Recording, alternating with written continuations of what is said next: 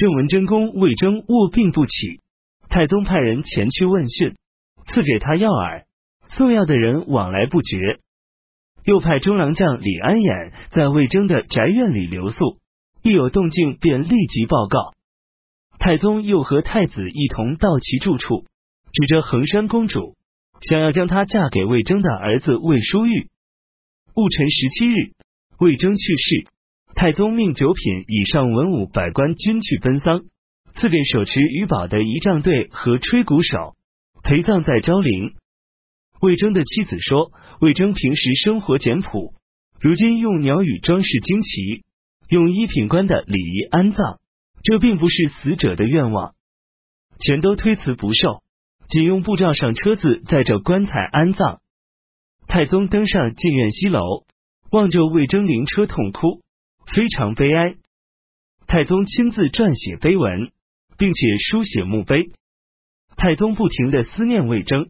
对身边的大臣说：“人们用铜做成镜子，可以用来整齐衣帽；将历史作为镜子，可以观察到历朝的兴衰隆替；将人比作一面镜子，可以确知自己行为的得失。魏征死去了，朕失去了一面绝好的镜子。”余谓尤闻之，上告代州都督刘兰成谋反，误身一误，刘兰成被处以腰斩。又武后将军邱行恭取出刘兰成的心，干吃掉。太宗听说后，责备他说：“兰成谋反，国家有规定的刑罚，何至于如此？如果以此来表示忠孝，则应该是太子和朱亲王先吃，岂能轮到你呢？”邱行恭惭愧，磕头谢罪。二月壬午初二，太宗问建议大大夫褚遂良顺帝制造漆器。建组的有十多个人，这有什么值得进谏的？答道：穷奢极欲是造成危亡的根源，漆器不能满足了，便会进一步用金玉。忠臣敬爱君主，定要防微杜渐。如果祸乱已经形成，就用不着再去行谏了。太宗说：是这样，朕亦有过失，你也应当鉴于出发时。正观察前代巨舰的帝王，都说已经那样做了，或说已经应允的事，最终不加改悔。这样一来，想要不出现危亡，能做得到吗？当时做都督、刺史的皇子们大多年纪幼小。褚遂良上书道：汉宣帝曾说，与我共同治理天下的，就是那些称职的郡守啊。如今皇子们年幼，还不知道如何从政。不如暂且将他们留在长安，教他们治国方略，等到长大以后再派到各地。太宗认为很有道理。壬辰十二月，任命太子詹事张亮为洛州都督。侯君集自以为有功而被拿到直司衙门，内心怨恨而产生反叛之心。张亮出任洛州，侯君集刺激他说：“什么人排挤你？”张亮说：“不是你又是谁呢？”侯君集说：“我刚刚平定一国归来，即遭圣上称怪，如铺天盖地一般，怎么还能排挤你呢？”因而挽起袖子说道：“整天郁闷过不下去了，你能造反吗？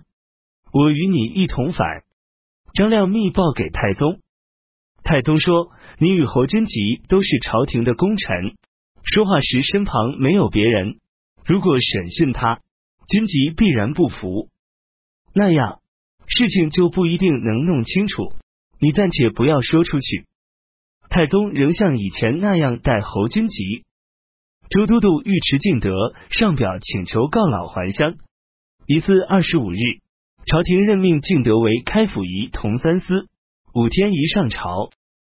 丁未二十七日，太宗说：“君主只有一颗心，而攻心的却有很多人，有的以勇武力量。”有的只凭口才，有的以谄谀逢迎，有的以奸诈邪恶，有的以嗜好欲望，各类人凑在一起，各自都受自己的一套，以图取得恩宠。君主稍有松懈，而接受其中的一类人，则威王随之而来，这便是君主行事之难呢。戊申二十八日，太宗命人在凌烟阁画上朝廷的大功臣。他们是赵公长孙无忌、赵郡元王李孝公、来成公杜如晦、郑文贞公魏征、梁公房玄龄、申公高士廉、鄂公尉迟敬德、魏公李靖、宋公萧、包中壮公段志玄、魁公刘弘基、蒋中公屈突通、云杰公殷开山、乔襄公柴绍、披襄公长孙顺德、勋公张亮、成公侯君集。檀香公张公瑾、卢公程之杰、永兴文艺公于世南、余襄公刘正会、举公唐简、殷公李氏、胡壮公秦叔宝等二十四人。齐州都督齐王李性情轻狂急躁，他的舅舅上城局局长殷弘志劝他说：“您的兄弟较多，陛下一旦驾崩，您应当招募壮士来自我保护。”李深以为是。弘治进而荐举七兄殷弘信，李很喜欢他，赏赐很多金玉，让他暗中招募壮士。太宗挑选刚直的人来辅佐众位亲王，做长史和司马。诸亲王如有过失，即禀报太宗。